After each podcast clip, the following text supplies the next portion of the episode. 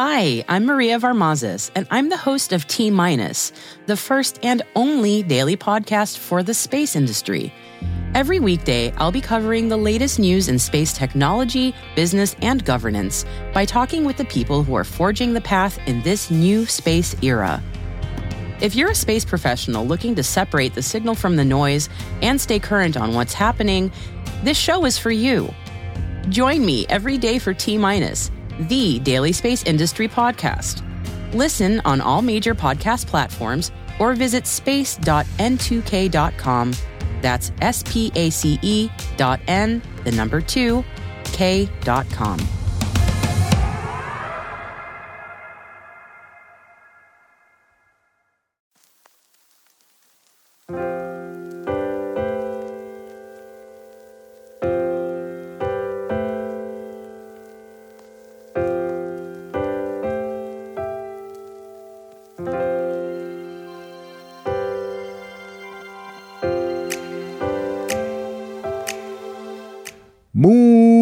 Muito bom dia, boa tarde, boa noite, queridos ouvintes.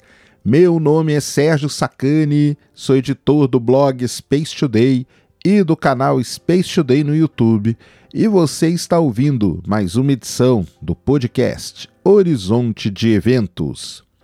No programa de hoje, com um pouco de atraso, devo confessar, vou contar para vocês como que foi o primeiro voo de um ônibus espacial. Vamos conhecer nesse episódio a história do STS-1, realizado pelo Columbia em 1981. Chegou a hora da ciência invadir o seu cérebro.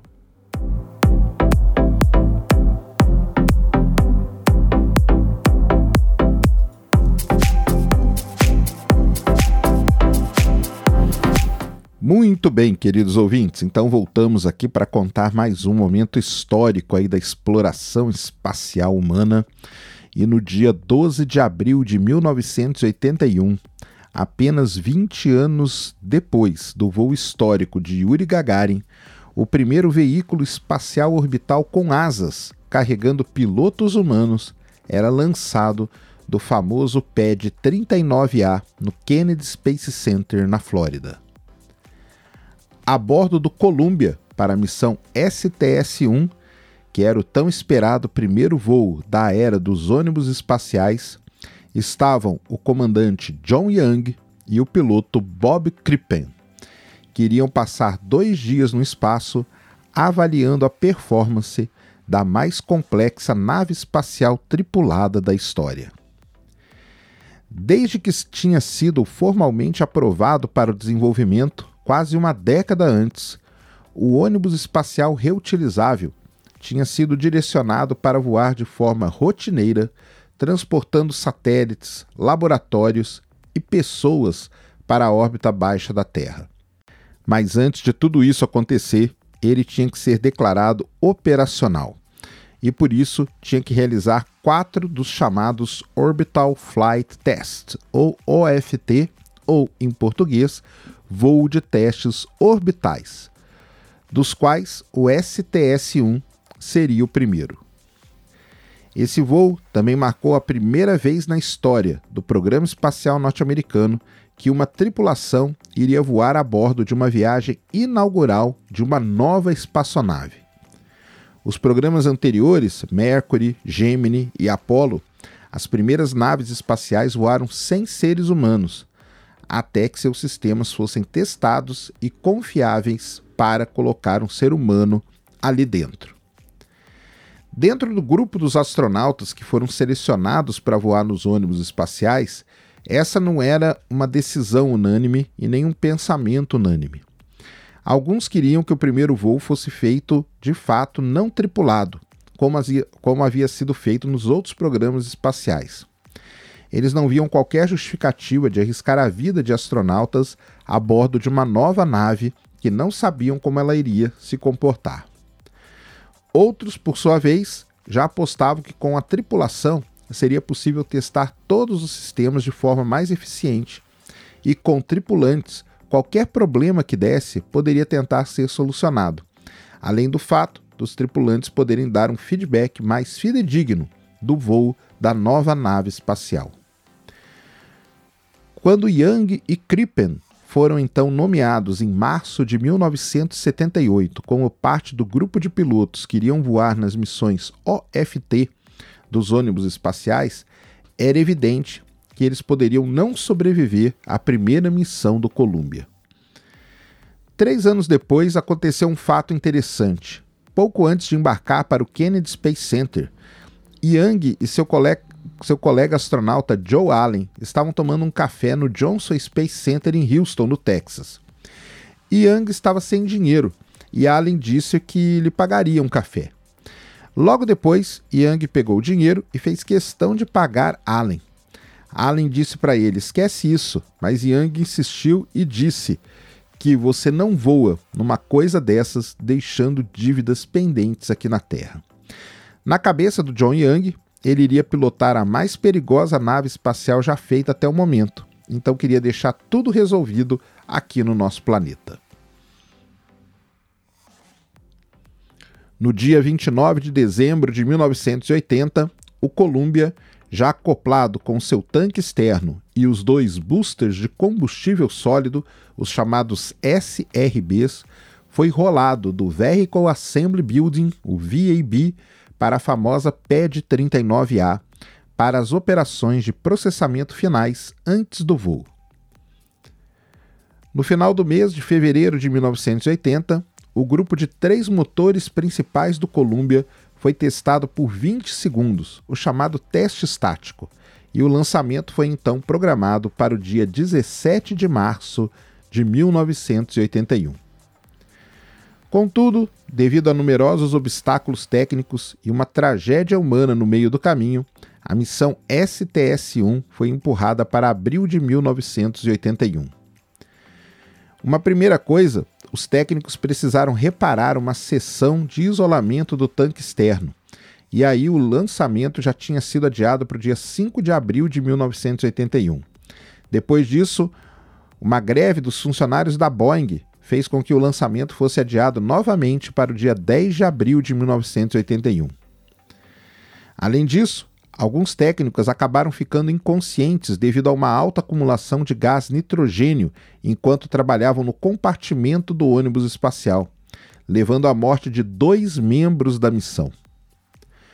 O lançamento, no dia 10 de abril de 1981, poderia ocorrer então numa janela de 6 horas e meia, que iria ser aberta às 6h50 da manhã, no horário local de Cabo Canaveral, na Flórida. E aqui é legal porque a gente pode explicar a tal da janela de lançamento. Cada lançamento de foguete tem um objetivo específico. O desse era testar o Columbia. Então a janela foi estabelecida visando manter as condições de luz ideais para se poder fotografar e registrar o Columbia subindo pela atmosfera depois do lançamento. E também para preservar a oportunidade de um pouso ainda de dia em White Sands, a pista que foi usada para esse teste, onde o Columbia deveria pousar. Assim, são definidas as janelas de lançamento, que se adequam a cada objetivo de cada missão.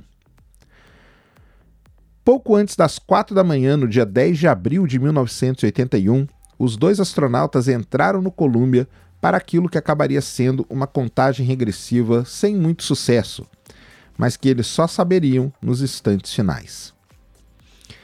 Em T-9 minutos para o lançamento, durante o que a gente chama de hold final programado na contagem regressiva, um programa foi detectado em um dos computadores de proposta geral do Shuttle. Esse problema foi descrito como sendo pela NASA um problema no software de backup que foi incapaz de sincronizar com o seu software primário. Diferente da nave tripulada anterior, o Shuttle era totalmente dependente de seus computadores para ligar os motores principais, para mover os elevons, para controlar a sua direção e para operar o sistema de manobra orbital. Tudo no Shuttle dependia de computadores. Até então, no programa espacial americano, isso não tinha acontecido. Os programas Mercury, Gemini e Apollo não tinham essa dependência tão grande dos computadores. As unidades eram tão críticas que eram levadas cinco computadores de proposta geral, quatro primários, que rodavam o mesmo software e então votavam antes de enviar um comando e um de backup. Se um dos computadores primários discordasse dos demais, ele era tirado da votação e considerado falho. O computador de backup tinha um conjunto diferente de software de voo, então, se todos os quatro primários falhassem, ele assumia o comando. A gente pode imaginar que isso é o início do que a gente chama de inteligência artificial. Os computadores, então, eles decidiam entre eles o melhor plano de voo que iria seguir. Muito interessante tudo isso para vocês verem como, desde lá do começo, desde lá do começo da década de 80, o, o, a ideia de inteligência artificial já está aí presente e forte na exploração espacial. Com a janela para o lançamento, como que a, como a janela para o lançamento era longa, o T0 foi reagendado para as 10h20 da manhã, no horário da Flórida, enquanto os engenheiros brigavam com o software, mas quando a solução finalmente apareceu, todos acharam prudente adiar o lançamento por 48 horas. Mais tarde, naquele mesmo dia, o problema foi isolado e a contagem regressiva foi retomada no dia 11 de abril de 1981.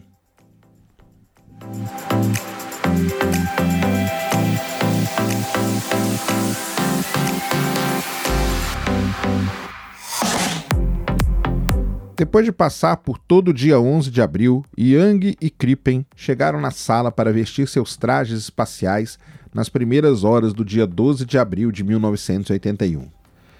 Para tentar manter o clima leve na sala, John Young fez uma brincadeira com o tamanho da bandeira norte-americana nos trajes espaciais, dizendo que pareciam aquelas bandeiras que ficam tremulando em determinados pontos nos Estados Unidos, normalmente em hotéis, em determinadas até concessionárias de automóvel, tem uma bandeira gigantesca dos Estados Unidos, e ele brincou falando que aquele que aquela bandeira que ele estava levando era daquele tamanho. Diferente da tentativa anterior, a contagem regressiva no dia 12 de abril de 1981, que também aconteceu no aniversário de 20 anos do voo orbital de Yuri Gagarin, foi tranquila. Quando o relógio chegou em T-9, George Page, o então diretor de lançamento, disse aos dois astronautas que eles iriam estender um pouco mais esse hold planejado para garantir que a equipe tivesse calma e tempo para preparar os eventos que vinham pela frente. Foram poucos minutos e os astronautas até conseguiram relaxar um pouco nesse momento. Dizem que um deles até conseguiu tirar um pequeno cochilinho dentro do ônibus espacial. Em T-5 minutos, Crippen iniciou as unidades de energia auxiliar, as famosas APUs do Shuttle, e verificou que tudo estava nominal. Nominal é um termo muito usado na exploração espacial, que quer dizer que quando tudo está correndo como planejado, está tudo normal, a gente fala que está nominal. O minuto final da contagem regressiva foi marcado por um misto de animação, preocupação e ansiedade por todos que estavam acompanhando. Afinal, era o primeiro voo de uma nave espacial pilotada inteiramente nova. A partir desse minuto final, uma série de eventos se sucederam. Primeiro, o sistema de água usado para supressão do som foi armado. Então, os sequenciadores redundantes foram ligados e, para finalizar, faltando 4 segundos para terminar a contagem regressiva, os famosos motores RS-25 dos ônibus espaciais foram ligados. Quando os motores eram ligados, começava uma verdadeira chuva de faíscas, que logo se transformava numa bela chama laranja translúcida. Faltando então 6 segundos para 7 horas da manhã, no dia 12 de abril de 1981, nada na chamada Space Coast seria igual. Logo, a chama laranja dos motores desapareceu e surgiram os famosos diamantes, devido à exaustão supersônica dos gases. Então, uma vasta nuvem de fumaça rapidamente obscureceu todo o veículo.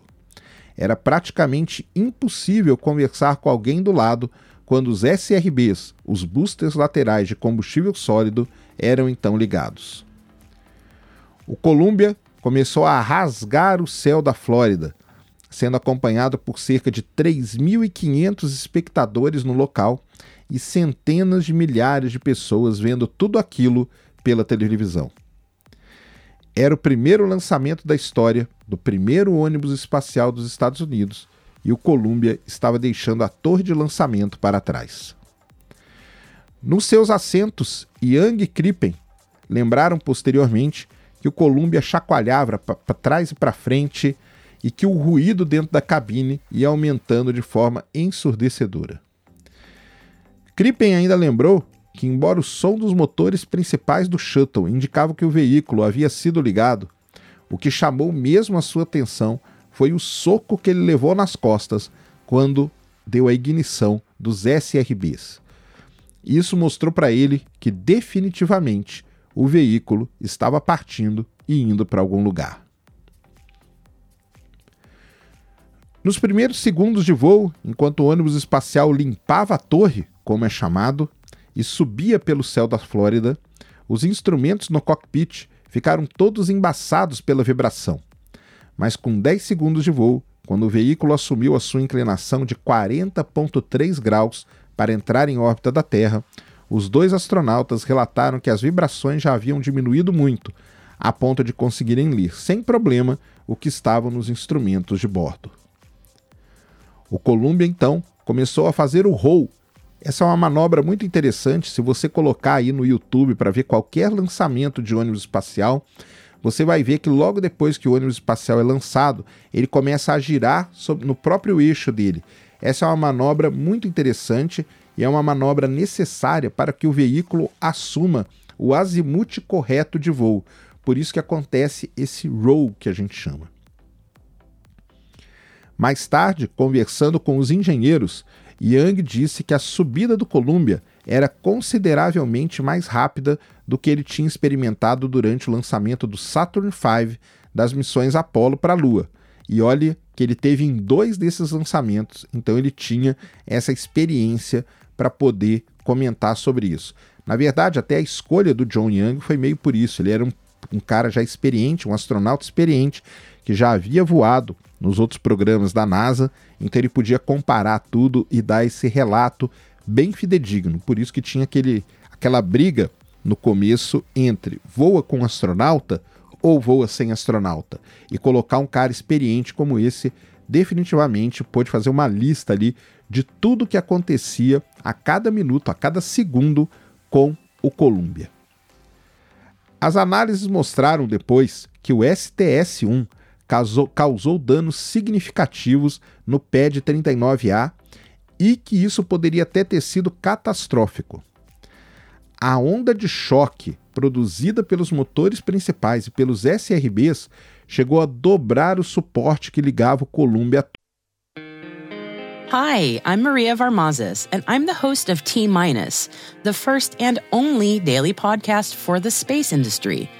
Every weekday, I'll be covering the latest news in space technology, business, and governance by talking with the people who are forging the path in this new space era.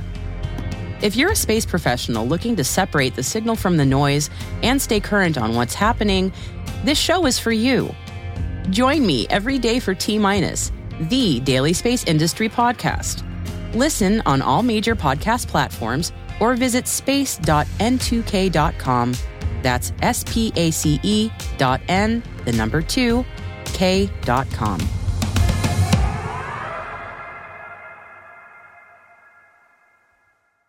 When we made our McDonald's spicy chicken McNuggets, you were praise hands emoji. Then we ran out, and you were streaming tears emoji.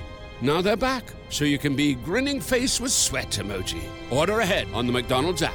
Break out the party hat emoji, because a six-piece spicy chicken McNuggets is just two fifty. And if that's not enough, try a spicy McCrispy or a spicy deluxe McCrispy. And if that's not enough, there's always the sauce. Price and participation may vary. Torre. Se a escora tivesse falhado, foi posteriormente determinado que o resultado poderia ter sido um evento de perda de tripulação e de veículo. Com isso, medidas foram tomadas para fortalecer as escoras em prontidão para as missões futuras. E por isso que é muito importante fazer esses tipos de teste. Só são nesses testes que a gente consegue ver todos os problemas que podem dar. Isso aí podia, a torre poderia desabar em cima do ônibus espacial e todo mundo iria morrer. Subindo pela baixa atmosfera, o barulho do vento fora do Columbia gradativamente se intensificou em algo que só poderia ser comparado a um grito, disseram os astronautas. Um minuto após o voo, quando Columbia se aproximou de uma altitude de 15 quilômetros, ele passou por um período de turbulência aerodinâmica máxima, que exigia que os motores fossem acelerados para pouco menos de dois terços de seu empuxo nominal.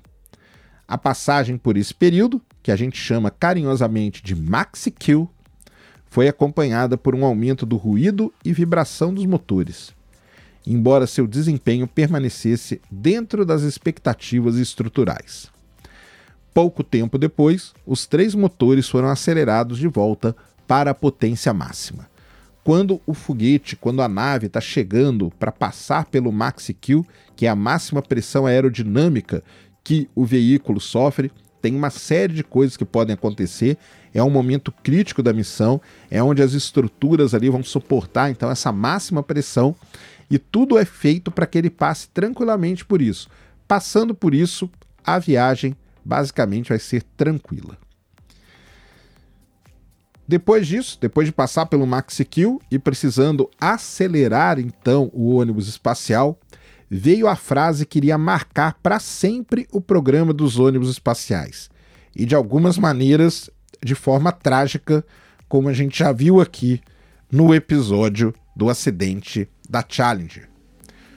Columbia, you are go at throttle up ou seja, Columbia acelere ao máximo. Lembrem, lá no episódio da Challenge, foi quando essa frase surgiu que aconteceu o acidente. E depois do acidente da Challenger, os astronautas ainda falavam o quê? Que eles tinham uma tensão até o momento de ouvir essa frase e depois que passavam por isso, eles iam mais tranquilo para o espaço. O som dos boosters permaneceu esporádico e diminuiu para praticamente nada à medida que o tempo se aproximava para a separação, que aconteceria aos 132 segundos na subida. Pouco antes da separação, o diretor da missão disse à tripulação que eles estavam no chamado assento negativo. Isso quer dizer que o Columbia estava muito alto para usar os assentos ejetáveis. Felizmente, o veículo estava funcionando perfeitamente. Mais tarde, em 2006, em sua autobiografia chamada Riding Rockets, o astronauta veterano Mike Mullany lembrou de como era bom ouvir que o voo estava nominal e que a missão não seria abortada. Quando os motores de separação dispararam e os SRBs caíram, Young e Crippen relataram que viram um flash amarelo alaranjado brilhante que pareceu fluir da frente do nariz do ônibus espacial. A separação dos propulsores foi acompanhada por um som áspero e estridente, embora ambos tenham tido um desempenho nominal, caindo de paraquedas no Oceano Atlântico para recuperação e reutilização. Isso mesmo. Hoje a gente está acostumado aí com o nosso querido Falcon 9, que é um foguete reutilizável. Os ônibus espaciais tinham isso. Os boosters, os SRBs, eles eram reaproveitados depois. Eles passavam por todo um processo ali de, de recondicionamento para poderem ser usados na sequência. Sem os boosters, ficou mais fácil de virar os comandos do shuttle e eles então conseguiram manobrar colocando o horizonte em seu campo de visão direto pela primeira vez. Uma outra coisa que eu lembrei aqui agora, além, obviamente, dos boosters, o veículo. O ônibus espacial era reutilizável e os motores, o RS-25, não só eram, né, como eles foram todos recondicionados e estão sendo usados agora na missão SLS. O Core Stage, o estágio principal do novo foguete da NASA, ele usa os motores RS-25 que serviram nos ônibus espaciais. Young e Crippen viram então partículas do tamanho de uma moeda passando pelas janelas.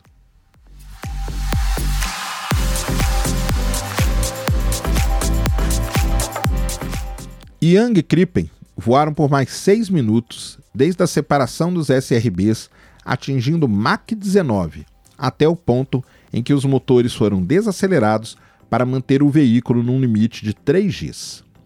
Durante todo o período de subida do ônibus espacial, o coração do comandante, do John Young, manteve as batidas abaixo de 90 batidas por minuto. Isso é impressionante, a frieza e a calma, a tranquilidade do John Young. O coração dele, passando por tudo isso pela primeira vez, não passou de 90 batidas por minuto. Já o novato, o Crippen, que era um cara novo, que ele nunca tinha voado, chegou a 130 batidas por minuto. O Columbia então foi inserido numa órbita de 245,8 por 247,6 quilômetros. Essa pequena variação de um círculo perfeito nem foi notada direito. Algo que chamou a atenção dos astronautas foi quando eles acionaram pela primeira vez o sistema de controle de reação para poder manobrar o Columbia no espaço. Parecia um grande canhão sendo disparado. Já na órbita da Terra, os astronautas então saíram de seus assentos e o próximo evento crítico era abrir o gigantesco compartimento de cargas do Columbia. Isso permitiria eliminar o calor dos sistemas do Columbia através dos radiadores espaciais que vieram presentes na porta do compartimento. Esse sempre foi um momento muito crítico na vida, na história dos ônibus espaciais. Caso a porta não se abrisse, emperrasse de alguma forma, eles tinham ali um determinado período, uma janela, para poder retornar para a Terra antes que esse calor pudesse danificar os sistemas do ônibus espacial. Então eles tinham que fazer essa abertura das portas para eliminar o calor ali presente. A maior parte das 53 horas na órbita baixa da Terra foram gastas conduzindo o teste dos sistemas. No segundo dia da missão, os astronautas receberam uma ligação do vice-presidente George H.W. Bush, para quem não sabe, na época dos ônibus espaciais, boa parte dela, né, o presidente dos Estados Unidos era o Ronald Reagan. E aí você pode estar se perguntando por que, que o Ronald Reagan não falou com os astronautas, sendo que era a primeira, o primeiro voo. O Ronald Reagan ele tinha a intenção de visitar o, o centro de controle da missão na época. Mas para quem não sabe, pouco antes disso, semanas antes disso, o Ronald Reagan sofreu um atentado de assassinato, ele quase foi morto. E nesse período aí, ele estava se recuperando da tentativa de assassinato que ele tinha sofrido. Por isso que ele não participou muito da, desse primeiro voo do Columbia, deixando aí na mão do Bush para participar. A tripulação acordou então no seu segundo período de sono na órbita da Terra, antes do planejado, e começaram os preparativos para retornar para o planeta Terra. Prenderam tudo na cabine, verificaram o sistema de controle de voo, reconfiguraram o sistema de processamento de dados. As portas do compartimento de carga foram fechadas, outro momento crítico da missão. O mesmo jeito de abrir, você tinha que fechar a porta para ela voltar para a Terra. E os astronautas eram treinados pelo seguinte: no caso aqui do primeiro voo, foi o Crippen.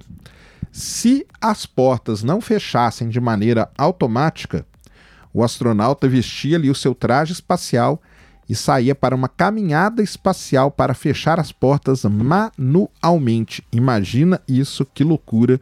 Você na órbita da Terra, pendurado ali no ônibus espacial, fechando aquelas portas gigantescas, né? Seria uma cena muito interessante de ver. Deu tudo certo, as portas fecharam automaticamente, a tripulação retornou para os seus assentos e estava tudo pronto para o retorno. Na órbita de número 36, começou a queima de 160 segundos que ocorreu sobre o sul do Oceano Índico. E nessa queima, os parâmetros orbitais foram então mudados de 270 por 274 km de altura para a famosa órbita de 270 por zero quilômetros de altura, garantindo assim a captura atmosférica da nave espacial bem perto do ponto de pouso, com energia suficiente para fazer o pouso controlado, mas não tão perto a ponto de ter que dissipar essa energia durante o retorno, o que seria um problema também. A maior parte da entrada pela atmosfera nesse primeiro orbitador foi feita de forma automática, Um ângulo de ataque inicial de 40 graus foi mantido através do mais severo aquecimento aerodinâmico, é aquela entrada de barriga que o ônibus espacial faz então. Em cerca de 100 km de altura, uma luz rosa causada pelo aquecimento gerado na entrada era visível, e os dois astronautas baixaram suas viseiras. Quando estavam a cerca de 41 km de altura, os astronautas puderam ver claramente a costa da Califórnia. A partir dali, o Columbia foi descendo tranquilamente pelos céus da Califórnia, reduzindo sua velocidade e a sua altitude. Então, às 10h21, hora local da Califórnia, no dia 14 de abril de 1981, o Columbia tocou o solo da pista 23 na base da Força Aérea de Edwards, famosa base da Força Aérea de Edwards, muito usada no pouso dos ônibus espaciais. Young disse em alto e bom som no rádio que essa era a maior e a melhor máquina voadora totalmente elétrica do mundo e que foi magnífico realizar esse voo. Depois disso, no dia 28 de abril de 1981, o ônibus espacial Columbia retornou para o Kennedy Space Center a bordo do Shuttle Carrier Aircraft, é aquele avião onde o ônibus espacial ia em cima, aquelas fotos maravilhosas que a gente vê hoje. O primeiro voo do ônibus espacial durou 2 dias, 6 horas, 20 minutos e 53 segundos. Durante esse período, o Columbia realizou 36 órbitas ao redor da Terra e percorreu 1.729.348 quilômetros. Começava ali um dos maiores e mais importantes programas espaciais de todos os tempos. Esses veículos foram responsáveis, entre outras coisas, em colocar o telescópio espacial Hubble na órbita da Terra e foram decisivos e cruciais na construção da Estação Espacial Internacional. Mas, como sabemos, não foi só alegria. Dois acidentes terríveis e o custo extremamente elevado fez com que o programa fosse terminado em 2011. Mas isso é uma outra história.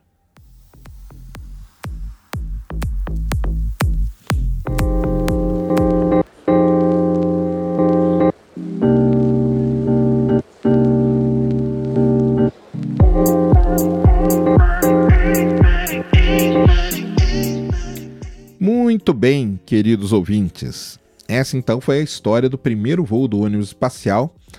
E, e, é incrível né, a gente pensar que isso aconteceu apenas 20 anos depois do primeiro voo de ser humano na órbita da Terra. Quem lembrava disso a toda hora e ficou muito feliz, na verdade, quando foi mudado a data de lançamento do Columbia, foi o Crippen. O Crippen falava: caramba, nós vamos voar exatamente 20 anos depois do voo do Gagarin.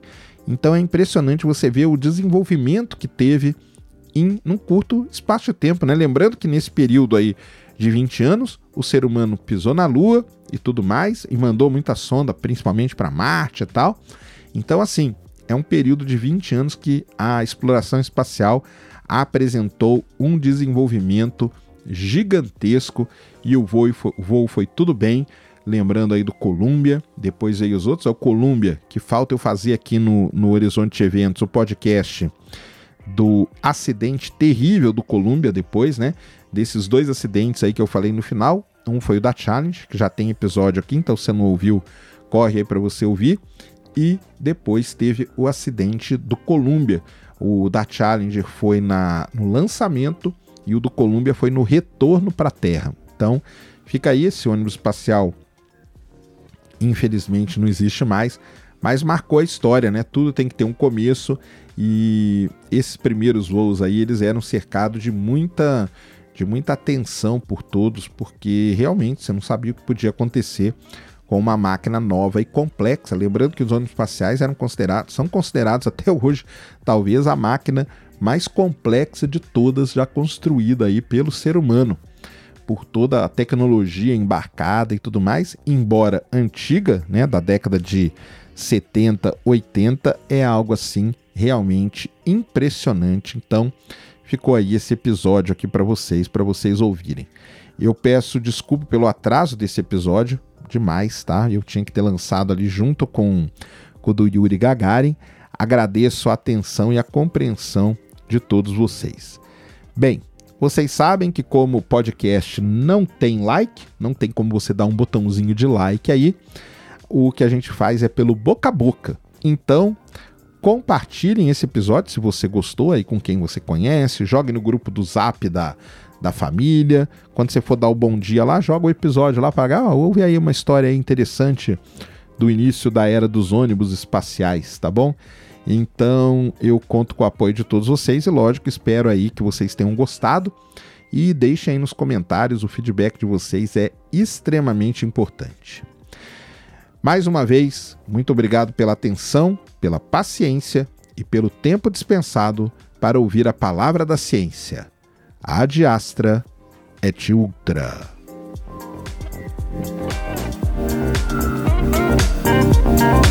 Thank Thank